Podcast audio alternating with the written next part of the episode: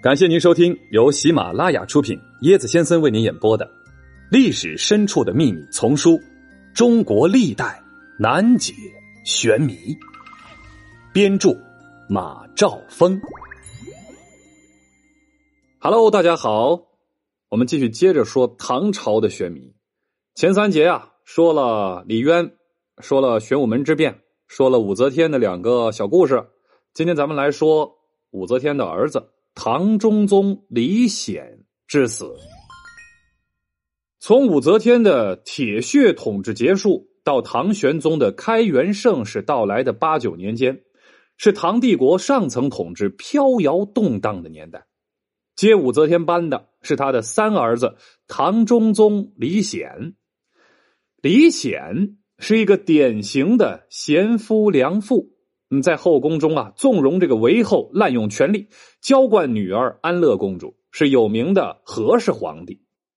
和事佬，这李显统治下的老百姓也远没有达到什么水深火热、官逼民反的程度，因此呢，本应当个糊涂天子了此一生。但是，景龙四年六月，他却突然驾崩了。这坊间流传，他是吃完了这个韦后派人送来的饼之后。离奇死亡的，他真的是被自己的结发妻子毒死的吗？吃饼啊！我们现在这个生活啊，包括我们的职场上，经常会有老板给咱们画饼，看看咱们今天这个自己的妻子给自己做的这个饼是怎么把自己给坑死了。按照《新旧唐书》和《资治通鉴》的记载，李显唐中宗是被毒死了。《资治通鉴》是这样说的：“散骑常侍马秦客以医术，光禄少卿杨军以善烹调，皆出入宫业，得幸于韦后。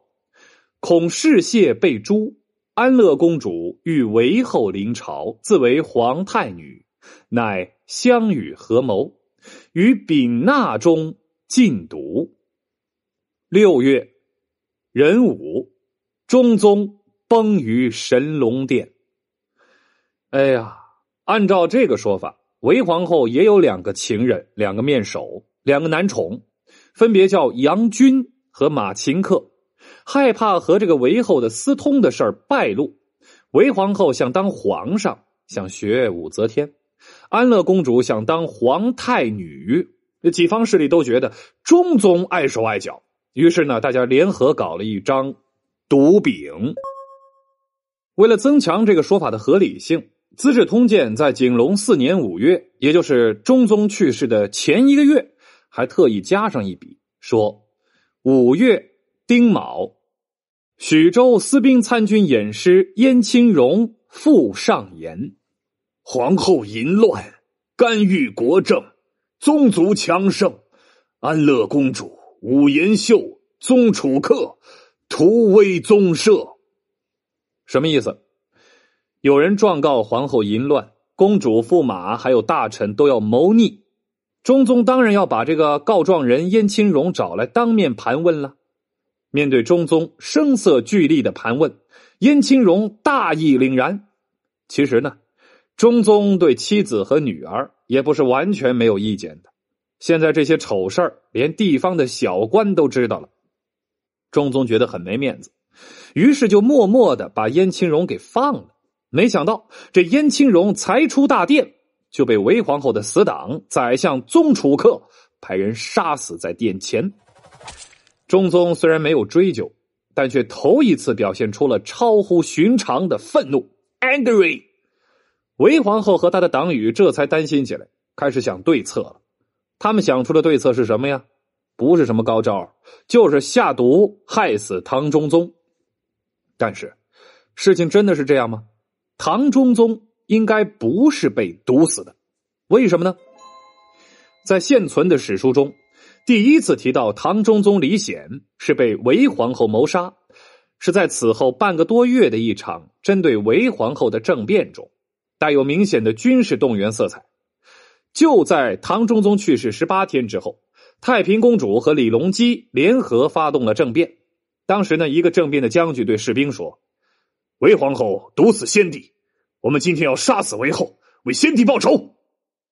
显然，说韦后毒死中宗，只是给政变找了个充分的理由，啊，不足以作为了解事实的依据。完全把安乐公主作为反面教材来对待的《旧唐书》提到了安乐公主想当皇太女、修定坤池等等作威作福的许多细节，但却根本没提到她还给她爸爸中宗下过毒。显然呢，像这样的重大遗漏，绝不是因为《旧唐书》的作者袒护安乐公主，只能说在当时人们还不认可安乐公主投毒这件事儿。在唐中宗死后半个多月，韦后和安乐公主也死于政变。虽然政变打出的旗号是他们两个人毒死了唐中宗，罪该万死，但是在政变结束后不久，他们两个人呢，却还是被以礼改葬了。如果他们是真的毒死了中宗，怎么还能认可他们的身份以礼改葬呢？韦皇后、安乐公主。当时并没有毒死中宗的现实需要，他们当时的准备呢还非常的不充分。如果唐中宗在，他们还可以在他的保护下进一步的发展势力，等待时机。这样看来，说韦后母女哎狗急跳墙毒死皇帝的记载并不可信，属于当时胜利者的篡改历史的谎言。那么，唐中宗怎么会死的如此突然呢？这就要考虑李显的家族的遗传病史了。李唐家族啊，都有这个心脑血管的遗传病史。唐高祖、唐太宗、长孙皇后唐高宗都患有气疾和风疾，这在古代呢都是指心脑血管类疾病。正因为如此，李唐王朝的皇帝们并不长寿。李显五十五岁死亡，尚属正常。另外啊。有的心脑血管疾病啊，是以发病急、死亡率高为特征的。李显在事先没有任何表现出什么症状的情况下暴毙，也符合心脑血管疾病的一般规律啊。这样看来，说这个韦后母女毒死中宗是一条千古冤案。当然了，这也只是一种说法，一个推测。但是无论如何，唐中宗的死对于当时政坛来说，又是一场大地震。惹出了一系列的权力纷争啊！最终呢，大家都知道是由李隆基取得了胜利的政权啊，唐朝也进入了短暂的稳定时期。开元盛世吗？一团，郭靖的好兄弟拖雷究竟是怎么死的？什么？蒙古皇帝被川菜气死？高寿啊！一代宗师张三丰竟活了两百多岁。嘿嘿，跟我一起穿越吧！更多精彩都在这本书里哦！欢迎您的订阅转发，我是椰子先生，欢迎您跟我一起探索历史。本集的趣味链接：中宗与韦后的荒唐事儿。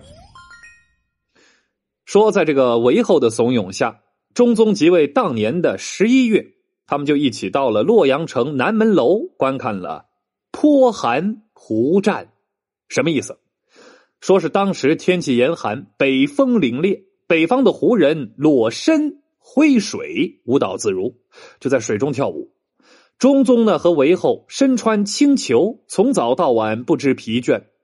神龙三年二月，中宗韦后又和近臣们一起登上玄武门，观看宫女聚会饮酒。韦后还觉得不开心呢，又请求中宗命这些宫女左右分队，互相的殴斗，以决胜负。啊，他们还派遣宫女开办集市，令这个百官公卿扮作商人前往交易。因买卖不公，大臣和宫女互相辱骂，言辞卑微。哎，中宗和韦后看了以后，哈哈哈哈哈大笑。神龙四年（公元七百零八年）正月元宵节期间，中宗和韦后还脱去了龙凤袍，换上了百姓装，带领大臣们夹杂在长安的市民中间。哎呦！在这化渡寺的寺门前的大街上，观赏花灯。这一夜，中宗还依照韦后的意见，放出了几千名宫女看灯。结果，一半以上的宫女趁这个机会都跑了。